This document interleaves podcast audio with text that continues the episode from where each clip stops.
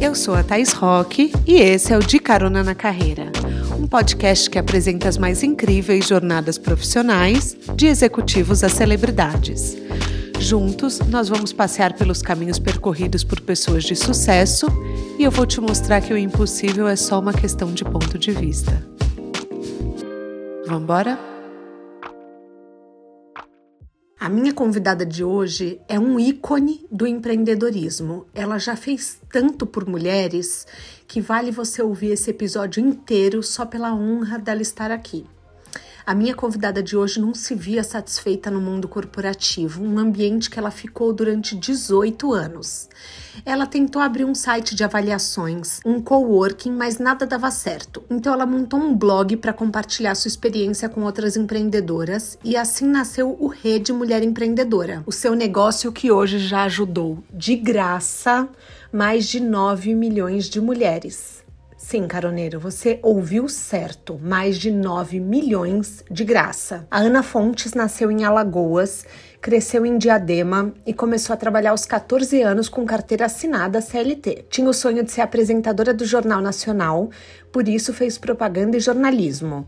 Passou em propaganda e foi seguir carreira. Um belo dia, sem nenhum plano em mente, pediu demissão e embarcou no mundo do empreendedorismo. Foi aprovada em um curso que concorria com outras mil mulheres. Essa experiência fez com que a Ana criasse um blog para compartilhar seus aprendizados. E assim surgiu o seu negócio, que hoje tem o apoio do Google, da Mafre, da Visa, do Itaú, entre tantas outras grandes marcas. Vamos embora saber mais a respeito? Apertem os cintos que a estrada da Ana já começou.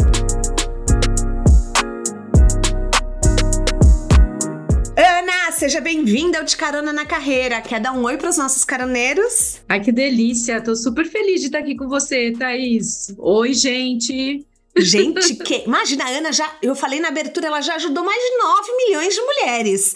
Então, se tem alguém que tá fazendo a diferença nessa história, é a Ana, e ela não podia faltar no de carona na carreira.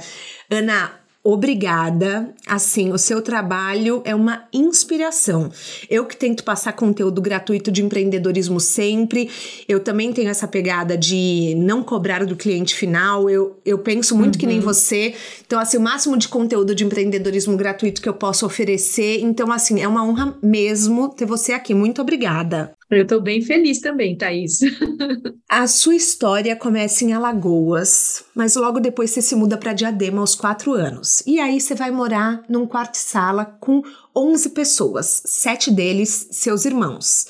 Segundo é, as suas próprias palavras, você vivia numa situação de extrema pobreza. Uhum. O que, que essa vivência despertou em você que te transformou na mega empreendedora que você é hoje? Você consegue ver alguma conexão? Ah, eu consigo ver conexão, sim. Não romantizando história de desigualdade, né? Porque a gente nunca pode querer que esse tipo de história seja reproduzido, né? Ninguém quer que as pessoas vivam numa situação difícil, mas a conexão que eu faço é a minha vontade, a vontade de ter condições mínimas para a família, de ter dignidade. Então, assim, eu associava muito o trabalho e fazer as coisas e fazer sempre melhor com melhorar a condição de vida, não a minha só, mas da minha família junto. Então, acho que isso foi sempre um grande impulsionador em tudo na minha vida profissional, seja no, na grande corporação ou no empreendedorismo. Eu sempre quis fazer as coisas melhor, sempre quis buscar um caminho de vamos por aqui para poder conseguir o desenvolvimento, para conseguir um salto maior e por conta desse salto conseguir dar uma condição melhor para a família, principalmente porque é uma família muito grande, né? Família bem típica nordestina, muitos filhos e uma situação bem grande de desigualdade. Eu vi uma coisa que me chamou muita atenção numa entrevista sua, você falando que tanta dificuldade te deu coragem para arriscar. E, uhum. e, eu conheço muita gente que sente o oposto, que vai para a questão de estabilidade máxima. E uhum. você, a sua história é uma história de riscos completos, a gente vai ver aqui hoje. você, assim, você dá vários saltos de fé, como você mesmo chama. Uhum. É, você acha que hoje o Rede Mulher Empreendedora só existe graças a essa sua coragem? Não tenho dúvida. Assim, tudo que a rede foi conquistando e foi conquistando aos poucos foi por conta de decisões arriscadas. assim, e eu falo muito que a coragem não é, não significa que eu não tenho medo de tomar essas decisões arriscadas. Eu tenho medo, muitas vezes aquele medo assim de que sobe, dá uma coisa, até um sentimento frio no estômago, né? Que a gente fala, mas esse medo nunca foi um paralisador. E eu, eu atribuo muito isso ao fato de não ter nada na infância e o medo de perder as coisas não existia, porque eu nasci sem ter condição. Então, eu, eu sempre associei assim: no máximo que vai acontecer, você vai voltar para a situação que você estava. Que, claro, não era uma situação confortável, mas você sabia lidar com aquilo. Então, é, é, esse cenário sempre me fez ter mais coragem, ter mais vontade de fazer as coisas e não ter medo de errar, e não ter medo de me jogar é, e não ter medo do risco. E eu tomei muito risco, Thaís, nessa jornada da Rede Mulher Empreendedora, muito risco. Alguns deles, assim, que eu dormia pensando, meu Deus, como vai ser amanhã para eu pagar essas contas todas? Uhum. Mas eu tomava o risco, claro, não um risco é, sem pensar, sem fazer, sem me prevenir, sem me preparar, não é isso, não é aquele risco bobo de falar, ah, eu acho que tudo vai dar certo e não faz nada para dar certo. Sim. Sempre foi um risco, mas fazendo as coisas para elas caminharem para um caminho bom. Você montou dois negócios que não deram certo, né? Que foi um site de avaliações de, de trabalho e um coworking. Isso. Aí, pessoal, para todo mundo entender o quanto a Ana é vida louca, vamos falar assim, brincando, ela chegou aos 40, pediu demissão, daí ela se viu sem emprego, com filhos, com conta para pagar, com escola, negociando a escola e trocando serviços para os filhos não uhum. terem que. É, não terem mensalidade na escola. Como surgiu assim, qual, qual, qual, foi o start, então, para Rede Mulher Empreendedora? Porque quando você pediu demissão, você foi para o coworking, foi isso? Quando eu pedi demissão, na verdade, eu fui para nada. eu fui para o vazio, porque eu pedi demissão sem ter definido o que eu queria fazer, sem ter definido se eu ia empreender, se eu ia abrir um coworking, o que, que eu ia fazer. E seis meses depois foi que eu tomei a decisão, junto com outros dois sócios, de abrir o Elogia Aqui, que era o site de recomendações positivas. E, ao mesmo tempo, assim, meses depois, o espaço de coworking. Foram os dois primeiros negócios, o Elogia Aqui e o espaço de coworking, que foram decisões, assim, muito duras, né, e muito difíceis, bem salto de fé mesmo. Eu lembro muito, na época, as pessoas falavam, Ana, você está bem do juízo? Você está realmente, você tem certeza do que você está fazendo? Você está saindo de um salário de executiva numa grande corporação, você tem duas filhas para criar, com toda essa situação, um monte de boleto para pagar, e você vai empreender em coisa que você não sabe, não tem ideia do que vai ser. Uhum. E eu uhum. falava, olha, eu, eu tenho medo do que vai ser, mas eu quero seguir esse caminho. Na verdade, o coworking, o Elogia Aqui, foram a melhor escola para a rede Mulher Empreendedora porque todos os erros que eu cometi no Elogia Aqui e no espaço de coworking, eles obviamente me prepararam melhor para eu poder lidar com a rede Mulher Empreendedora. E não é que isso foi simples, não é que eu não cometi erros na rede, cometi também, uhum. mas cometi erros diferentes, sabe, Thaís? Sim. Daí você entrou num curso da GV, correto? Correto. E te incomodou muito isso, isso foi tão assim, mexeu tanto comigo, porque mostra muito como você pensa. Ao invés de você ficar feliz por ter entrado, você ficou triste por quem não entrou. Você não achou justo. Exato. Uhum. E isso mostra muito a sua mentalidade como, como ser humano, como empreendedora, no modelo de negócios. Porque você falou, poxa, mas aquelas mulheres precisam da informação que eu vou ter. Aí você criou Sim. um blog, já chamava Rede Mulher Empreendedora? Já chamada, chamava Rede Mulher Empreendedora. Eu criei o nome da rede, parece coisa de filme, né? De documentário de empreendedor. eu escrevi Rede Mulher Empreendedora num papel, na sala de aula.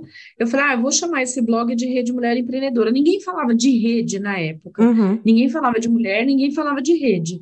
E eu escrevi Rede Mulher Empreendedora, só que eu não sabia nem fazer o blog.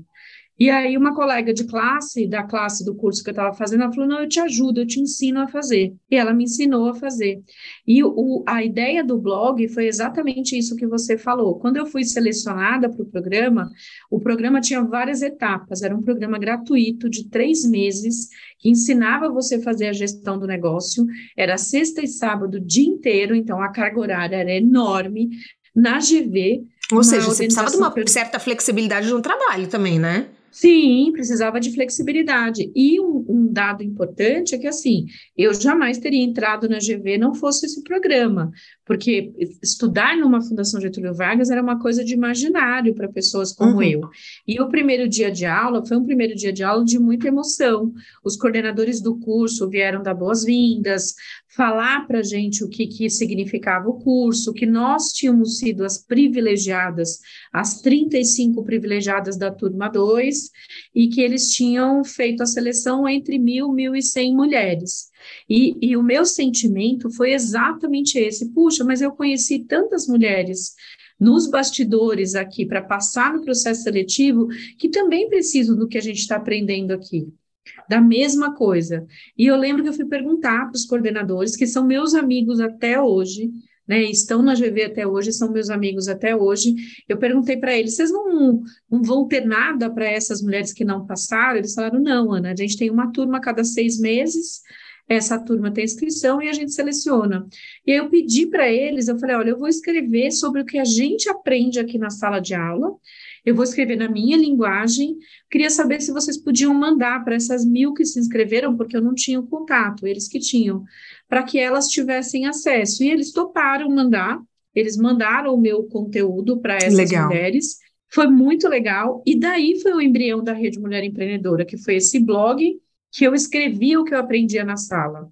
Mas a surpresa toda, o plot twist inteiro, Amo, é. foi que seis meses depois tinham 100 mil mulheres me acompanhando nesse blog. Porque então, assim, você virou uma influencer dos tempos blogueiros. Você era influencer. Dos tempos blogueiros.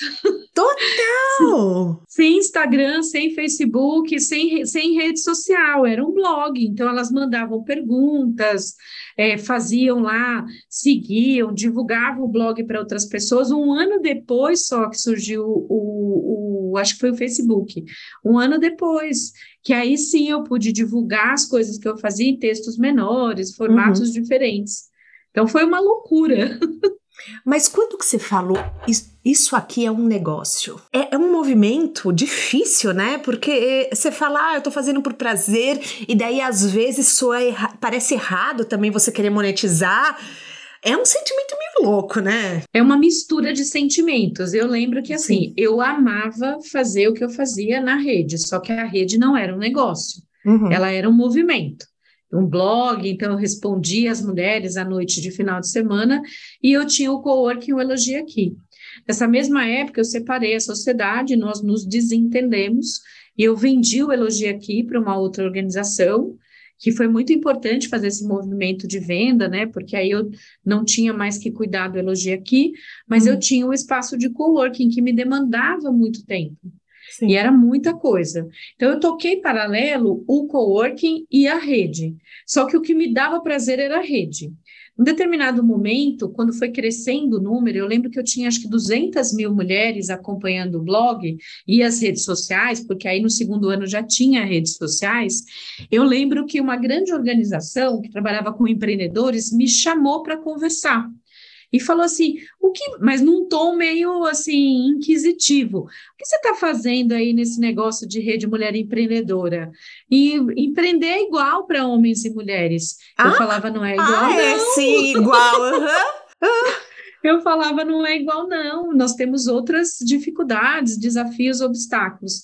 E essa mesma organização falou assim: ah, tá bom, então eu vou te apoiar que, que você precisa? Eu falei, eu preciso de espaço para fazer os eventos, porque o meu auditório era pequeno, não cabia todas as mulheres, preciso de estrutura, de café, e essa organização passou, e é até hoje, né? O Sebrae, não tem problema nenhum de falar.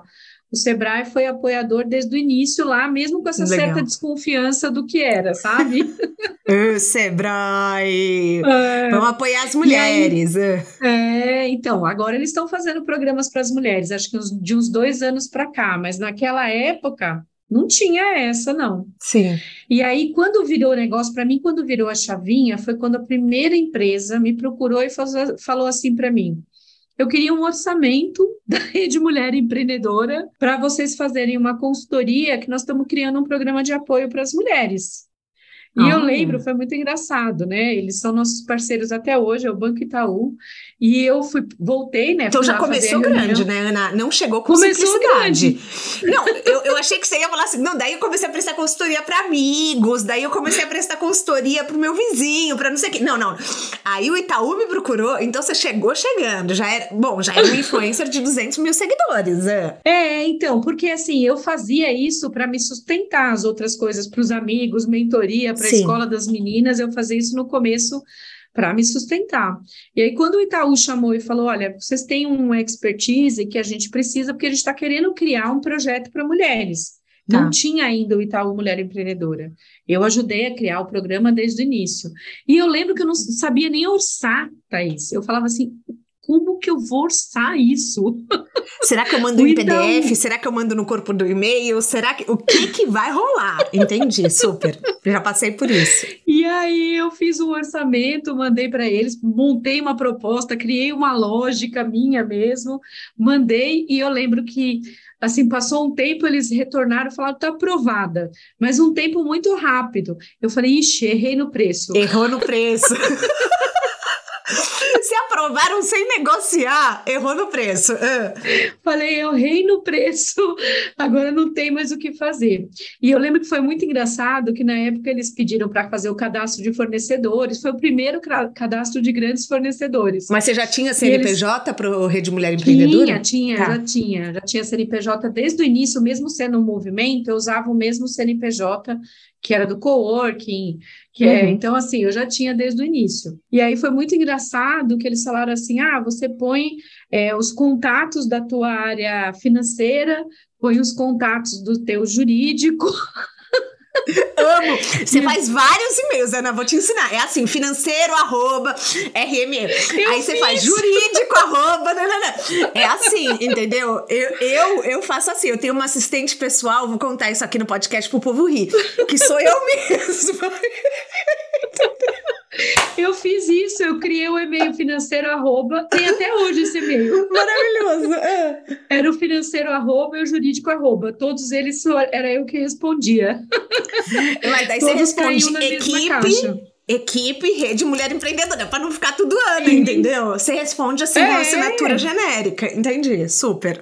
É, que é Essa é, é a vida da mulher frase... empreendedora. Você que está nos ouvindo, é. eu, a gente sabe que você passa por isso, caroneira. é o fake it until you make it, né? Exatamente. Você fingir, fingir que você é até você ser de verdade. E foi muito interessante, assim, fez toda a diferença.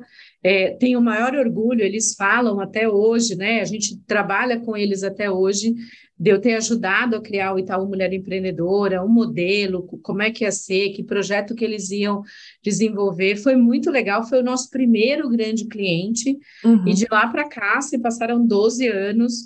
Aí, uns quatro anos depois, eu fechei a operação de coworking. Tá. Nossa, Tem gente que fala até, assim para mim. Fiquei bastante até. Porque Vamos combinar? Você cuidar de um coworking é basicamente você ser um síndico, né? É, síndico de é, resolver treta, problema do café, da internet. É, você vira o ponto de reclamações da galera. Sim, eu imagino. Uhum. É, e aí eu cansei um pouco do modelo, porque o coworking é isso, é um trabalho operacional muito grande. Assim, eu tinha uma equipe que cuidava do coworking mesmo, tinha três pessoas que cuidavam do coworking. Era um trabalho muito assim, ligado a, a final de semana, eventos, noite, tudo. Então era um trabalho bem duro. E na época, o coworking era muito pouco conhecido no Brasil. Hoje todo mundo sabe o que é um Sim. coworking, mas na época você tinha que fazer um esforço grande para as pessoas entenderem o modelo. Então eu falei, meu, vai ser um esforço muito grande e era a rede que me dava prazer. Então eu falei, meu, vou pensar como é que eu vou resolver a rede, né? Como é que eu vou transformar a rede num negócio que seja sustentável financeiramente, sem cobrar das mulheres, porque eu nunca quis cobrar das mulheres, uhum. e fazer disso alguma coisa que fizesse sentido. Então, esse era, sempre foi a minha luta, né? Pensar no modelo de negócios que conseguisse ser sustentável, que fosse financiado por grandes empresas e que eu conseguisse oferecer todos os nossos serviços gratuitos para as mulheres. O seu foco sempre foi o desenvolvimento das mulheres. Eu vou contar aqui uma história que eu ouvi da Ana. Ana, você me conta se é verdade ou se é fofoca, tá? Tá. Eu já ouvi que marcas de moda te mandavam roupa e você se negava a vestir. Então, assim, Sim. que o seu foco nunca foi você ser a protagonista. Você ser a protagonista. Eu nunca foi. Eu Até hoje isso, acontece eu falei, isso. Gente, olha só, que influencer que não é influencer, né? Basicamente isso. Que, que fala, quero ficar no backstage. Mas, Ana, quando. É uma desinfluencer. mas, Ana, assim, quanto mais você nega, mais você cresce. Porque cada vez mais você tá famosa e por conta disso, Rede Mulher Empreendedora também. Mas quando eu ouvi essa história, eu falei, gente, mas por que ela não aceita roupa de graça? Eu ia amar ganhar roupa de graça. Eu lembro que tinha uma marca que insistia muito, falava assim: eu te mando as roupas, eu faço os ajustes. E assim, para mim, até hoje é assim. Não estou falando que hoje eu recuso, né? Hoje tem alguma outra coisa que eu acabo aceitando, mas muito pouco. Mas assim, eu nunca quis que a Ana fosse protagonista. É, eu sempre criei uma, um perfil da Ana na rede social, da uhum. Rede Mulher Empreendedora e do Instituto, mas eu nunca quis o protagonismo para uma pessoa. Eu estava construindo uma rede. Então, eu sempre falei assim: rede não é uma pessoa, rede são muitas pessoas.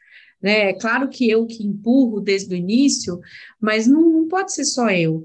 Então, quando as marcas me falavam assim, ah, eu quero te promover, eu quero que você use tal produto da marca, eu falo, gente, eu não sou influenciadora, não é o meu trabalho ser blogueira, né? As pessoas não é isso pedem que eu quero. publi. Publi pede, eu só faço publi que tem a ver com empreendedorismo. Tá. Então, por exemplo, publi de shampoo eu não faço, de publi de batom eu não faço, mas eu faço publi de ferramentas para as empreendedoras.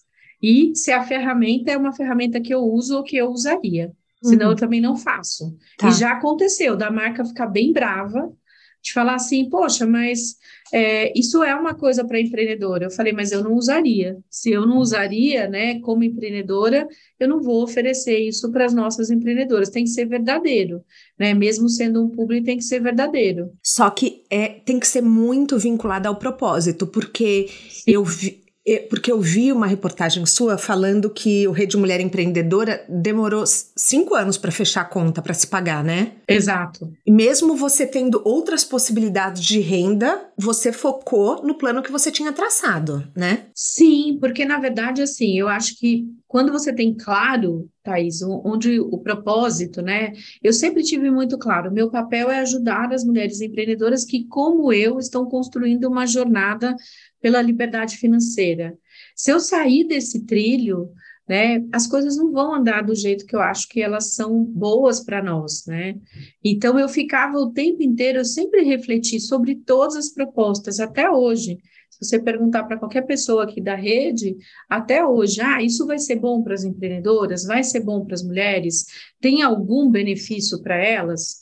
Até hoje, uma coisa que a gente não faz com marca nenhuma, Vem muitas marcas procurar a rede e falar assim: ah, eu quero vender tal produto para as empreendedoras. A gente não faz.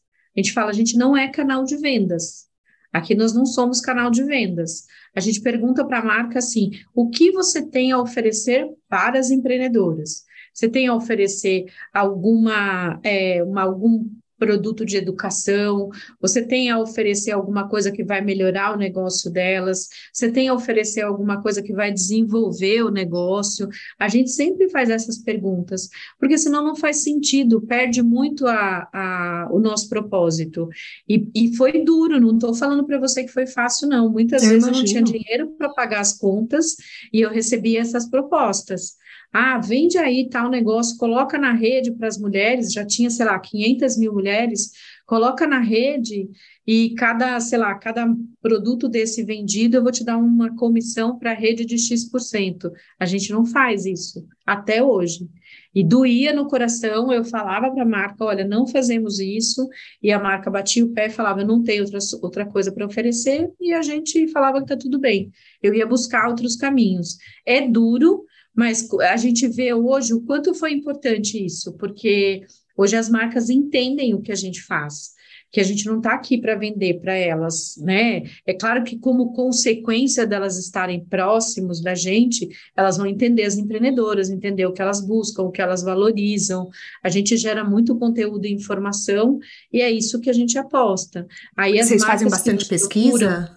Bastante. Todo ano a gente vai soltar a nossa próxima, daqui uns 15 dias vai sair a nossa sétima edição da nossa pesquisa anual, que a gente faz um investimento bem alto em pesquisa para analisar o que elas estão buscando, o que elas valorizam, o que elas querem fazer. Então, é bem importante, sabe? Porque é, deve, ser, deve ser muito estranho você pensar, eu tenho 500 mil pessoas que acreditam no meu negócio, reconhecem o valor da minha marca, e o seu negócio é, não, é, não dá dinheiro. É, é. Você demorar como monetizar, você fala, gente, eu tenho esse mar de pessoas acreditando em mim, me seguindo. Porque assim, eu imagino que muita gente tenha te falado, cobre das empreendedoras. Todas as pessoas que me procuravam ou que eu conversava com as pessoas sobre modelo de negócios, uhum. todo mundo era unânime em falar cobra das empreendedoras. Ana, cobra 10 reais, você vai ser, vai, que 10% delas paguem 10 reais você vai estar tá com, a, com a sua receita recorrente muito em ordem. Falei, não, não é isso que eu quero. Eu quero arrumar formas de monetizar, né, que façam sentido. Hoje uhum. a gente tem, acho que um ou dois programas que são monetizados com as empreendedoras, que é o RME Conecta. Que é um uhum. programa que a gente conecta empreendedoras com grandes empresas e elas pagam uma anuidade para a gente. Legal. É, acho que o Conecta e o programa Business to Business, que é um curso que a gente dá que custa acho que 80 reais. Nossa, então, muito assim, barato. A maioria da nossa receita, ela vem das grandes empresas e a gente entrega o serviço para as empreendedoras. Mas você tem, por exemplo, um programa de doações? Se a empreendedora foi muito beneficiada pelo Rede Mulher Empreendedora e ela quer ajudar outras mulheres, ela pode doar? Ela pode doar. Nós temos um link na Doare. Uhum. Dentro do nosso site tem lá como doar.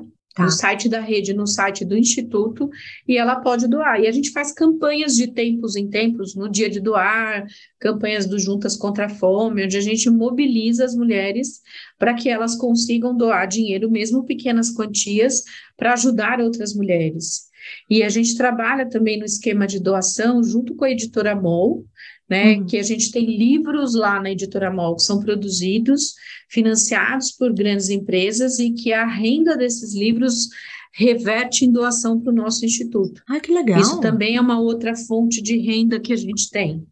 Então, é um outro modelo de negócios. Porque dá prazer para a gente é, doar, além de ser, é, de você sentir que você está fazendo bem, quando é alguém que te ajuda, vou dar um exemplo bem bobo. Por exemplo, eu amo doar para o Wikipedia, eu dou todo ano. Eu sou Olha uma pessoa que, que, que eu falo, eu me sinto tão grata pelo tanto de conteúdo que eles me oferecem, que toda vez que aparece na página do Wikipedia pedindo doação, todo ano eu dou. Porque eu falo, isso aqui deve custar muito para funcionar. Você vê valor naquilo, né? Você vê valor, exatamente. E é gratuito. E as pessoas. Uhum. Gente, e Gmail é gratuito, Wikipedia é gratuito dá para ser gratuito. Então, o modelo que a Ana queria não era utópico, né? Não era uma, uhum. assim impossível de acontecer. Mas as pessoas, elas estão acostumadas a, a elitizar o conhecimento, né? É, e eu não queria que a rede, que o dinheiro fosse uma barreira de entrada para a rede. Porque nós temos Sim. na rede, no instituto, pessoas assim, mulheres que têm negócios não formalizados, que fazem bolo no pote dentro de casa, eu falei, cara, eu não quero que fazer parte da rede a pessoa precise ter dinheiro. Porque, Sim. assim, não é isso, né? Eu quero que a rede seja uma rede inclusiva de verdade e que o aspecto financeiro não seja uma, uma barreira de entrada. Eu respeito quem faz isso, mas assim, para nós não nunca fez sentido, né? Então, até hoje, quando uma pessoa pergunta como é que faz parte da rede, a gente fala, entra no site, se cadastra lá e você já faz parte da rede. Você vai começar a receber as nossas informações, os nossos conteúdos, segue a gente, obviamente, nas redes sociais também, e você vai ter conexão com tudo que a gente faz. E todos os nossos serviços, salvo algumas pequenas exceções, são gratuitos. Para você ter uma ideia, a gente faz os nossos eventos, e isso foi um modelo que a gente inventou e depois o mercado inteiro começou a usar, que é assim, nos eventos a gente coloca uma possibilidade da pessoa doar. Então, uhum. no fórum que a gente vai fazer esse ano, que é no final de setembro, a gente tem lá, ó, não posso contribuir, ou seja, é grátis, é, posso contribuir com 70 reais, posso contribuir com 100 reais, posso contribuir, acho que é com 200 reais. E a pessoa escolhe. Se ela falar que não pode contribuir, eu não vou questionar. Ela está falando que ela não pode contribuir, está tudo bem. Uhum. Mas se ela puder contribuir, isso tem um efeito muito interessante, porque as pessoas falam, poxa, eu tenho dinheiro, por que eu não posso contribuir com 70 reais? E as pessoas contribuem. A gente faz isso, acho que há uns sete anos, esse modelo, e muita gente passou a adotar um modelo parecido com o nosso também. Porque gera um vínculo um pouco maior quando você mostra para a pessoa, eu confio em você. Isso. isso. Isso é um voto de confiança. Você está falando é. para a pessoa, eu acredito no que você me disser, você é bem-vindo aqui. É muito forte, é muito forte isso. Parabéns, Ana. É muito forte, muito é legal. muito forte. É, eu já vi, assim, muitas entrevistas suas e, como eu te falei no começo, eu queria fazer uma coisa diferente para a mulher empreendedora. Que eu te falei que 88% do nosso público é feminino. Uhum. E eu uhum. queria começar falando é, da noção de empreendedorismo por vocação e empreendedorismo por necessidade. As nossas tá. caroneiras, de acordo com as minhas pesquisas, elas querem empreender mais por vocação. Legal. E elas, é, elas querem realizar um sonho. Qual é a primeira dica que você daria? Olha, muito legal que elas queiram empreender por vocação, que a gente chama de oportunidade, né? Que elas buscam uma oportunidade no mercado para iniciar o negócio. Assim, tem algumas dicas. Acho que a primeira e mais importante é escolha muito corretamente qual tipo de negócio que você vai abrir. O que, que eu quero dizer com corretamente? Existe um estereótipo glamourizado no mercado que você tem que empreender com o seu propósito. É claro que todo mundo quer empreender com o seu propósito, mas se não tiver ninguém querendo pagar pelo que você está empreendendo com o seu propósito, a conta não vai fechar. Uhum. Então, qual é o desafio para você escolher? Procurar, sim, alguma coisa que você tenha habilidade de fazer, eu acho que é muito legal, mas especialmente procurar alguma coisa que seja um problema das pessoas, né? Porque não adianta ser uma coisa que é sua habilidade e não é um problema, você não vai estar resolvendo ou solucionando problemas reais das pessoas. Eu digo que as melhores oportunidades de negócio estão onde estão os maiores problemas. Mas não é que elas são simples. Não, o Uber é, resolveu o monopólio dos táxis, o Airbnb Sim. resolveu o monopólio dos hotéis. O Exato. RAP resolveu a nossa falta de tempo. Então, esses são Sim. alguns exemplos do que você está dizendo, solucionar problemas, Exato. correto? Correto. E quanto maior a quantidade de pessoas que têm o mesmo problema, melhor uhum. é a oportunidade. Os exemplos que você usou são assim, sei lá, metade da população usa Uber, RAP, uhum. enfim estou aqui extrapolando o, a informação.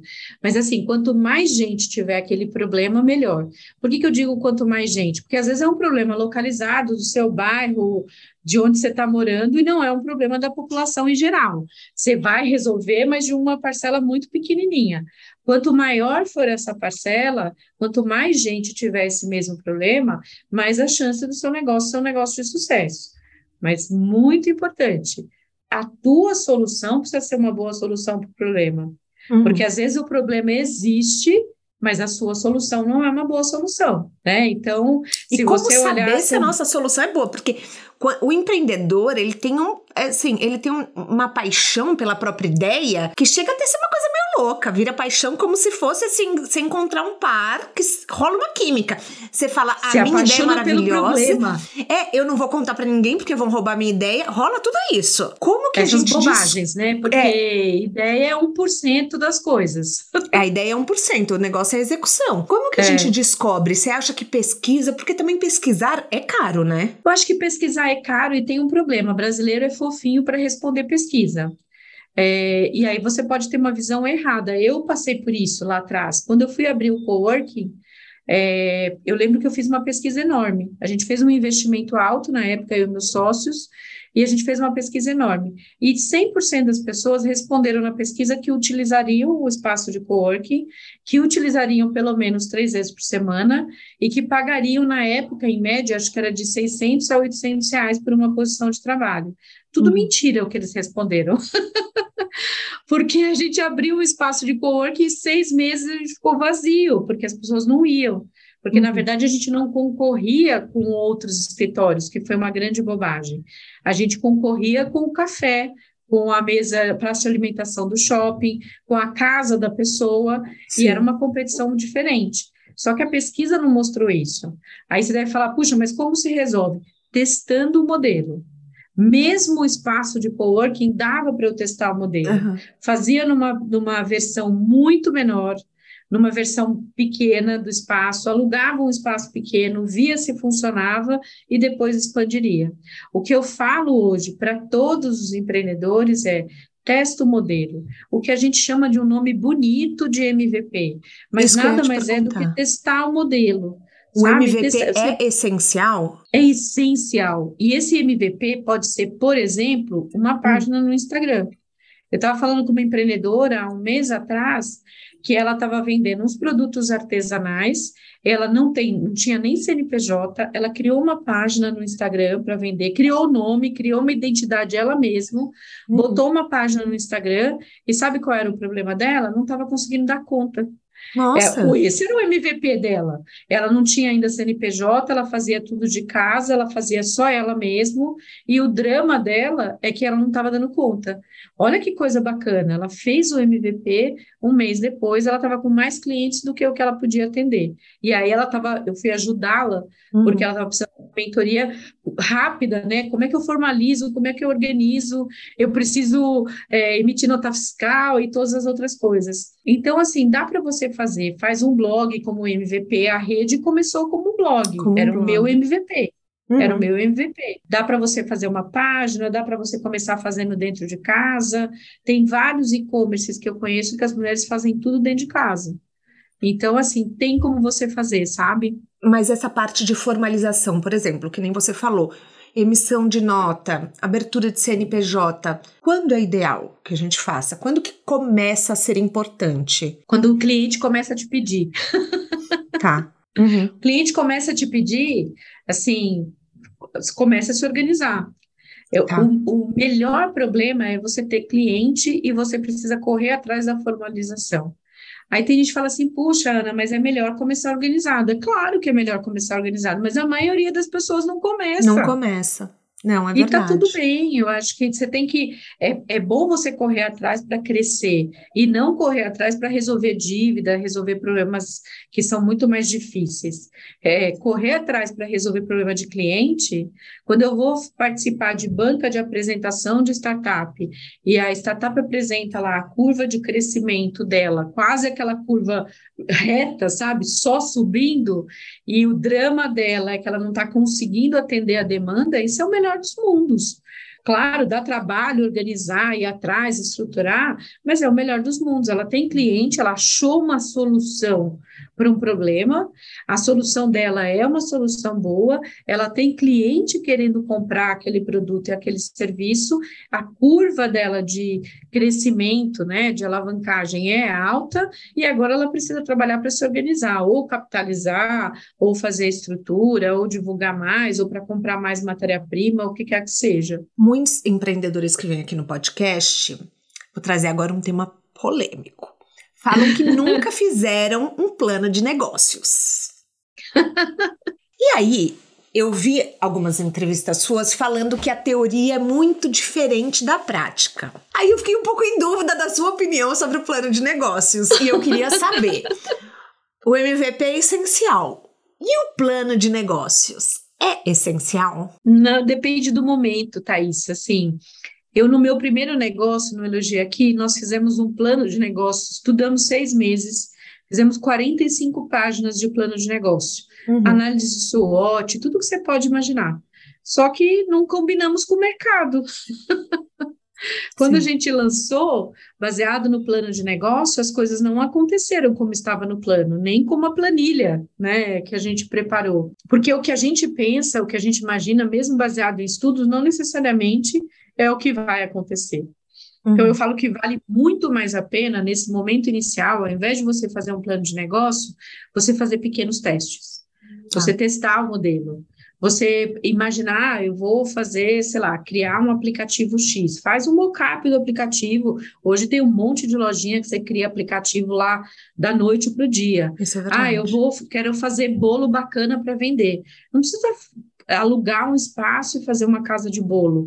É, faz bolo na sua casa, na sua cozinha, do jeito que você tem. Se você tem uma aceitação, pô, que legal, as pessoas gostaram das minhas receitas, gostaram dos bolos. Vamos aumentar isso. E você vai crescendo à medida que o negócio vai crescendo.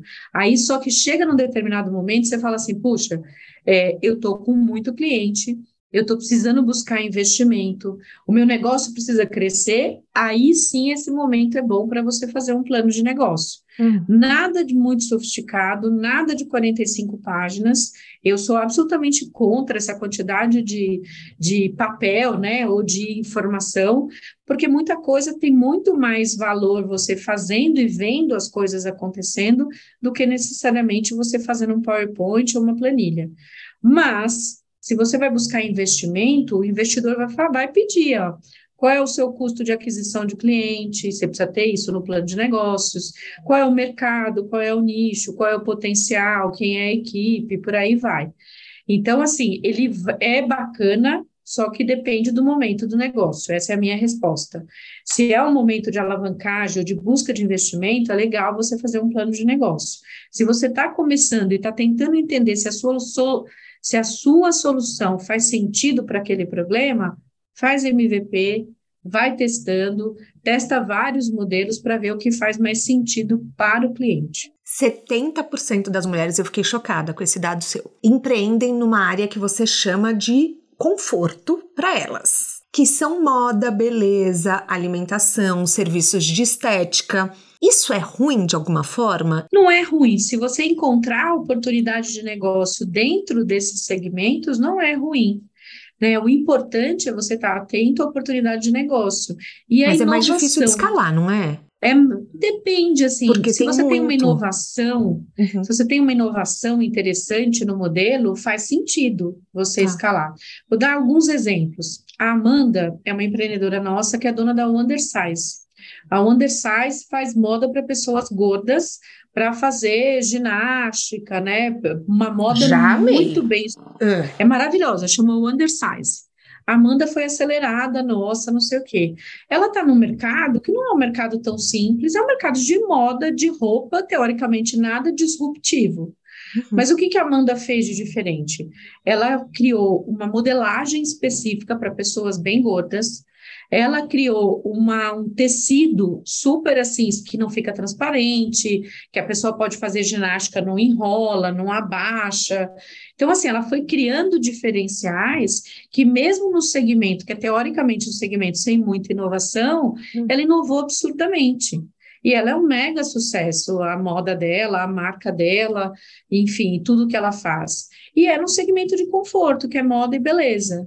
Então, essa é uma forma de você olhar, e ela tem um potencial de escala gigantesco. Gigantesco. Gigantesco, porque ela, ela, ela mesma não produz, ela faz a modelagem, e o que a gente chama no mundo da moda, quem produz são as facções, né? Uhum. Que são oficinas de costura que fazem para várias marcas. Então, assim, ela tem um negócio incrível que pode escalar mundialmente, porque o que ela faz é muito diferente. Se vocês olharem os perfis nas redes sociais da Wondersite, vocês vão entender do que eu estou falando. Eu vou colocar o link no descritivo do podcast. É, ela criou uma coisa bem inovadora dentro de um segmento que, teoricamente, é um segmento normal, de conforto da mulher. Tem uma outra empreendedora, essa eu não vou lembrar o nome do negócio dela, mas o modelo dela que faz sentido. Porque no, no bairro onde ela tem um salão de beleza, tem 15 salões de beleza. Aí você tá. fala, puxa, ela criou o 16 mas ela fez um negócio bem diferente. Ela criou um salão de beleza fest. então, ela tem lá os espaços para as manicures, os espaços para os cabeleireiros. Ela tem o espaço e ela vende o espaço. Ela aluga o espaço. Ela não faz o serviço. Ela, inclusive, não é cabeleireira. Ela criou o espaço, você vai lá, você não precisa marcar a hora, você tem lá 20 manicures à disposição, você tem 10 cabeleireiros à disposição, e o negócio dela é vender o espaço para o profissional. Não é ah, vender tipo o serviço. Pra, de, de beleza. Uhum. É isso. Então, assim, ela inovou no modelo que, teoricamente, você fala, puxa, Não tem como inovar em salão de beleza. Se não Sim. for produto, horário, localização, e ela conseguiu inovar. Então, eu acho que é isso, assim, 70% empreendem nessas áreas de conforto. Para mim, o desafio é encontrar algo inovador dentro dessas áreas de conforto. Não tem problema. É, as uhum. mulheres falam assim, ah, mas Ana, essa aqui está abrindo a, a, loja de número 200, assim, exatamente igual do que um outro e-commerce que tem, sei lá, pijama, mamãe e filhinho, por exemplo. Se ela não tiver um diferencial, ela vai morrer mesmo, porque se ela tem 200 iguais a ela, vai ser difícil. Mas se ela criar alguma coisa que seja diferente, que atrai o consumidor, tá tudo bem. Então, eu acho que esse é o ponto, sabe? Quando uma mulher gere um negócio, ela tem uma gestão colaborativa. Ou seja, ela contrata outras mulheres, ela traz para perto amigos, parentes, ela cria um círculo de prosperidade ao redor dela. Uhum. Qual que é o perrengue da mulher no empreendedorismo menor, pequenos negócios? Ela tem desafios que são diferentes, né? Empreender uhum. no Brasil é difícil para todo mundo. É, o Brasil ocupa a posição de número 109 no ranking que chama Doing Business, que mede o ambiente, o quão acolhedor é o ambiente para os empreendedores. Uhum. Mede burocracia, acesso a capital, uma série de outros fatores. O Brasil ocupa uma posição bem ruim. Então, empreender é difícil para todo mundo aqui. O que, que é mais difícil para a mulher? É, a jornada tripla, quíntupla, quádrupla, ela acaba impactando mais ainda as empreendedoras. As pessoas pensam assim: ah, mas essa questão da jornada é ruim para as mulheres que trabalham em empresa. Para as empreendedoras é ruim, essa imagem que as pessoas montam, que a empreendedora fica dentro de casa, dando de mamar para o filho, fazendo as coisas e fazendo o negócio dar certo, é uma imagem fictícia, estereotipada. Uhum. Porque empreender é muito duro, especialmente no começo do negócio. É, você ganha em flexibilidade, você, você aumenta o volume de trabalho que você tem. Então, acho que esse é o primeiro desafio, essa questão do equilíbrio entre o trabalho doméstico, o cuidado com os filhos e com as famílias. Então, tem esse primeiro fator. O segundo fator é acesso a recurso financeiro. Nós, ah. mulheres, temos menos acesso do que os homens. Uhum. É, as mulheres têm menos aprovação de crédito, elas têm medo de pedir o crédito. A linguagem do mercado financeiro é uma linguagem muito masculina, não é uma linguagem inclusiva para as mulheres. Então, esse também é um segundo fator. Existem fundos que fator, só investem em mulheres?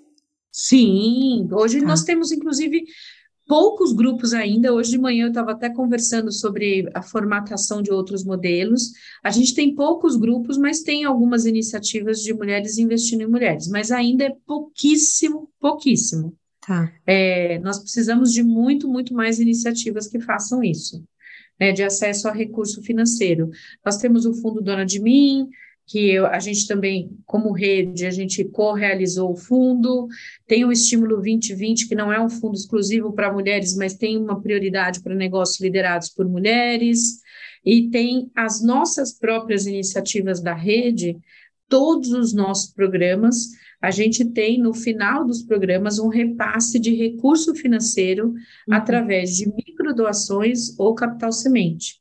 Ah. Só em 2020, 2021, que foram os anos da pandemia, nós repassamos quase 40 milhões de reais em dinheiro para as mulheres, a título de dinheiro a fundo perdido. Não é uhum. é dinheiro em troca de equity, nada disso, dinheiro a fundo perdido. Então, a gente faz um trabalho muito grande aqui para poder fazer chegar o dinheiro na mão das mulheres. Então, esse é o segundo fator. O terceiro fator é o que eu chamo de conexão com ambientes de inovação. O que, que significa isso? As mulheres estão menos em programas de aceleração, uhum. né? são mais homens que são selecionados, são mais homens que são investidos por investidores anjo, são mais homens que recebem investimento de fundos, né, de grandes fundos, de venture capital.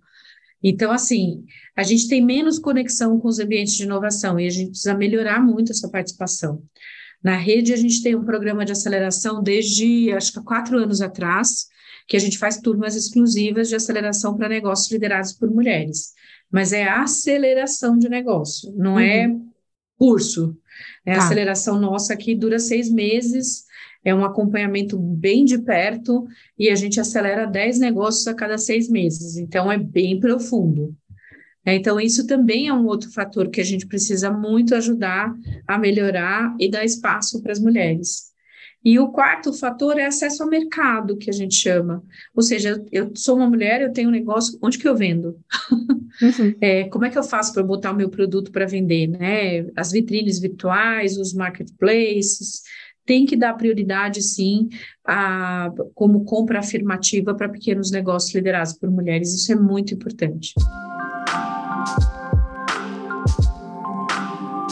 Muitas aceleradoras eu vejo que só aceitam empresas com sócios. Uhum. E eu queria saber o que, que você acha disso. É, fez sentido quando eu fiquei sabendo, porque eu entendi assim: se um tá mal, o outro assume. Foi o que eu pensei, tá? Eu não sei se eu tô sendo muito ingênua, mas foi a minha teoria, assim, que um sempre segura as pontas. Eu queria saber a sua opinião, porque isso me chama atenção e acaba criando uma dependência, que a pessoa precisa ter um sócio, mesmo que às vezes ache que não, não é o modelo ideal para ela. É porque sócios, quando você tem sociedade, especialmente no ambiente de startups, a chance de sobrevivência do negócio é maior.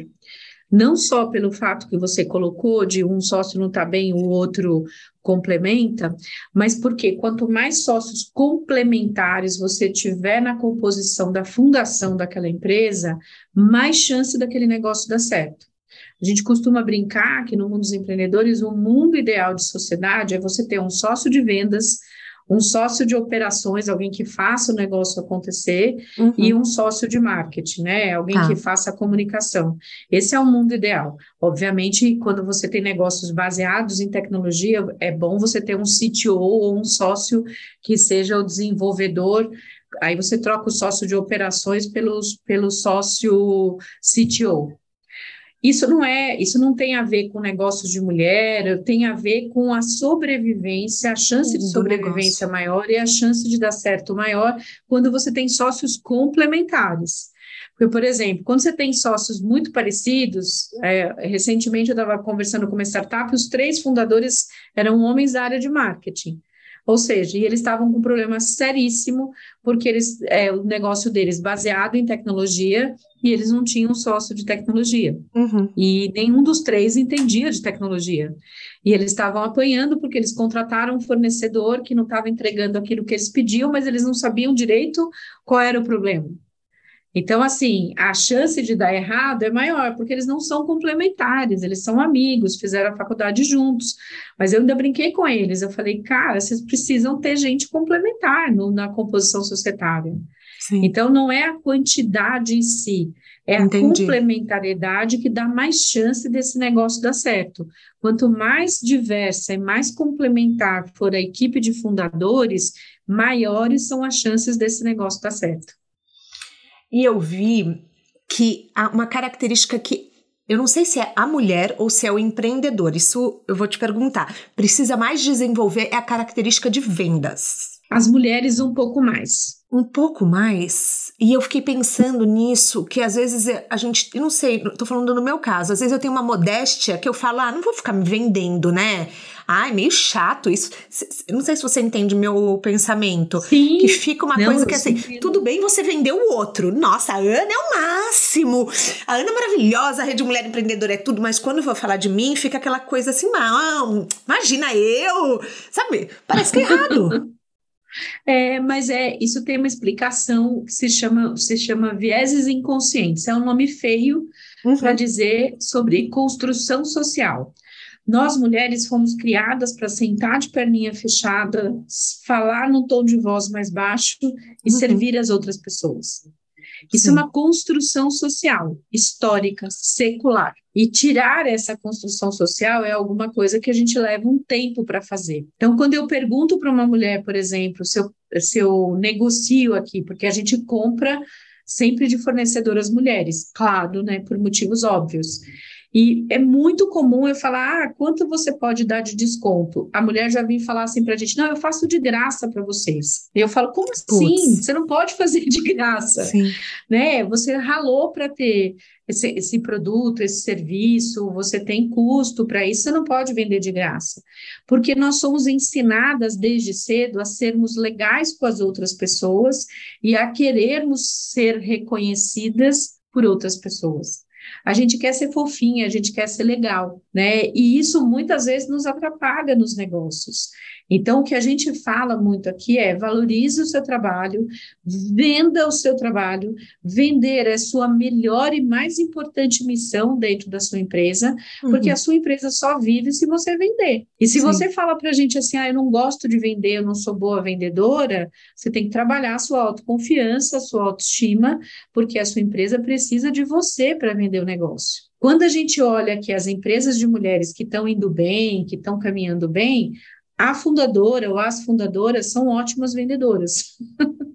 é, é muito é verdade, comum né? você fazer essa correlação. Por isso que a gente fala, uma habilidade que a gente precisa muito trabalhar nas mulheres é a habilidade de vender o seu produto, o seu serviço, a sua empresa e ela mesma.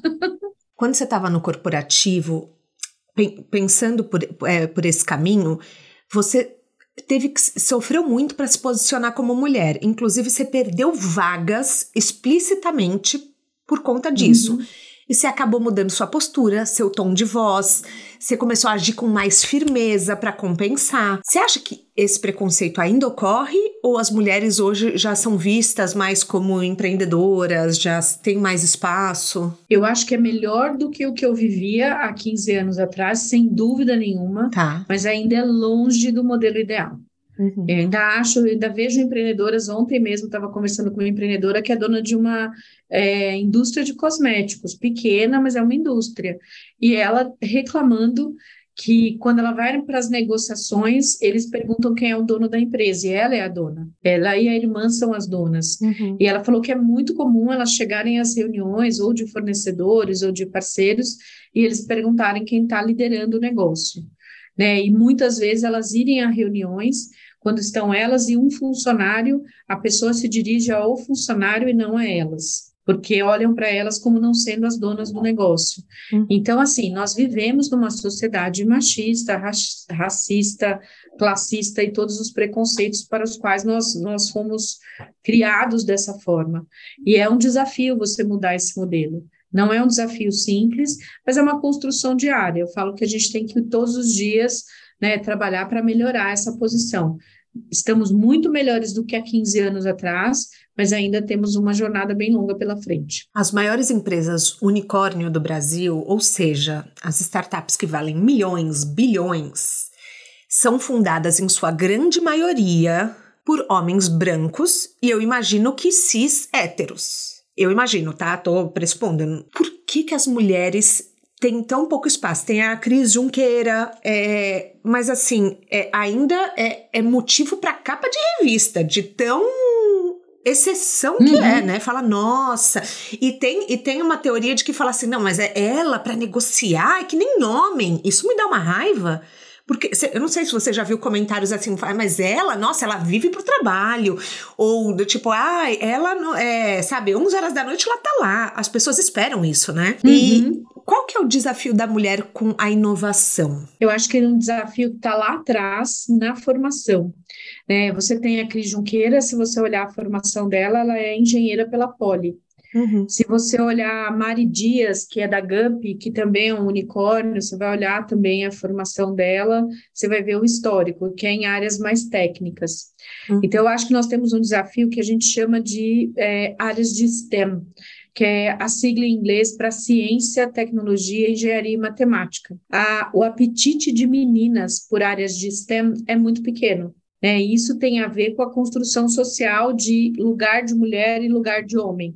Uhum. Né? Sempre foi o inconsciente que é, áreas de engenharia, ciência, matemática e tecnologia foram áreas mais masculinas.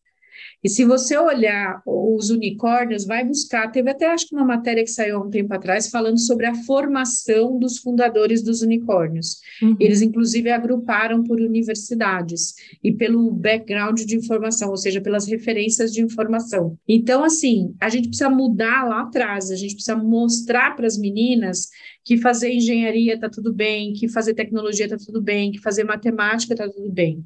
Uhum. Porque senão a gente vai continuar tendo esse modelo. Se você olhar na, nos unicórnios, a, essas que têm mulher, você vai olhar o background das mulheres, eles são em áreas mais técnicas. Então, o que nós precisamos fazer é formar mais meninas em áreas de, de tecnologia ou em áreas de hard science, que são essas áreas de STEM. Então, Entendi. é isso, assim. E se você olhar nas grandes empresas, os cargos de alta liderança, você vai ver que as mulheres estão em áreas acessórias, que é marketing, RH, comunicação, e você vê menos mulheres como CFO, como CEOs, como CEOs, ou mulheres nas operações. Então, a gente precisa mostrar para as meninas, né, as que estão vindo, e para as mulheres de hoje, que essas áreas também nos pertencem, que não tem limitação né, para mulheres ocuparem essas áreas.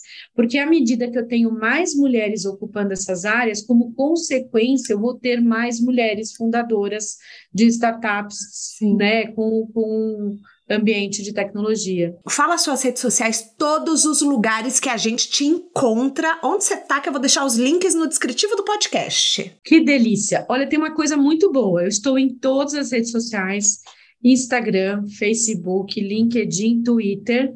Eu estou com o mesmo arroba, que eu consegui isso que há muito sorte. tempo atrás.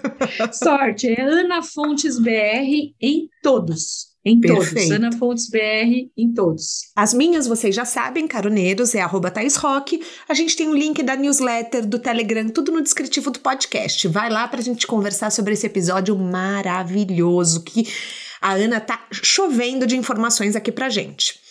Ana, a gente tem um quadro que chama Pneu Furado, que é assim: toda estrada tem o seu pneu furado, que é um erro que aconteceu na nossa carreira, mas que no fundo a gente dá graças a Deus que ele aconteceu porque ele foi melhor do que um MBA.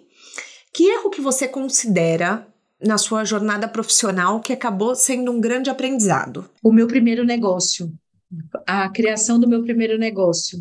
Ele foi um dos erros mais assim, mais mais mais difíceis uhum. e de uhum. maior aprendizado na minha jornada.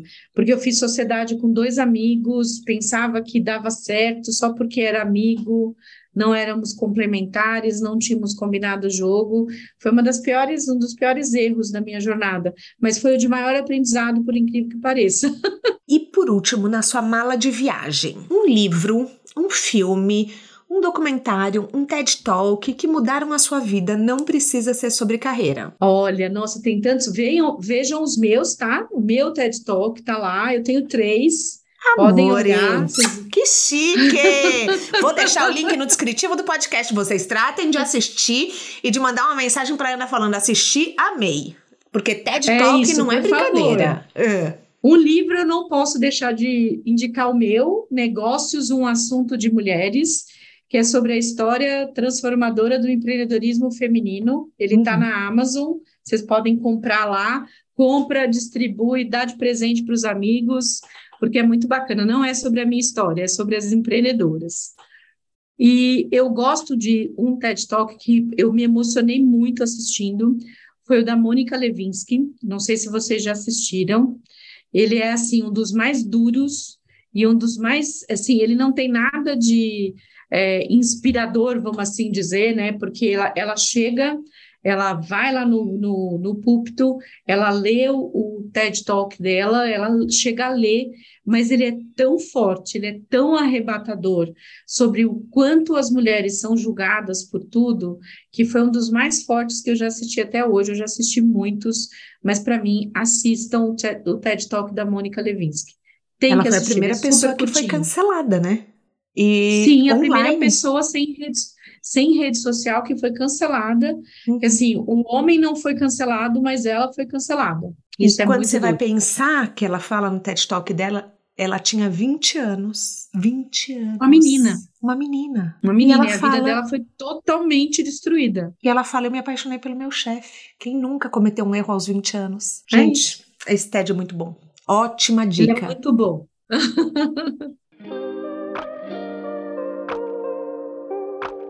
Ana, a gente chega ao fim da nossa carona. Eu queria te agradecer é, pelo, pelo trabalho, pelo serviço que você faz é, com as mulheres, sabe? Eu acho que muita gente que está ouvindo, a gente vai se inscrever hoje na Rede Mulher Empreendedora, mas eu acho que além disso, a sua alma tá lá.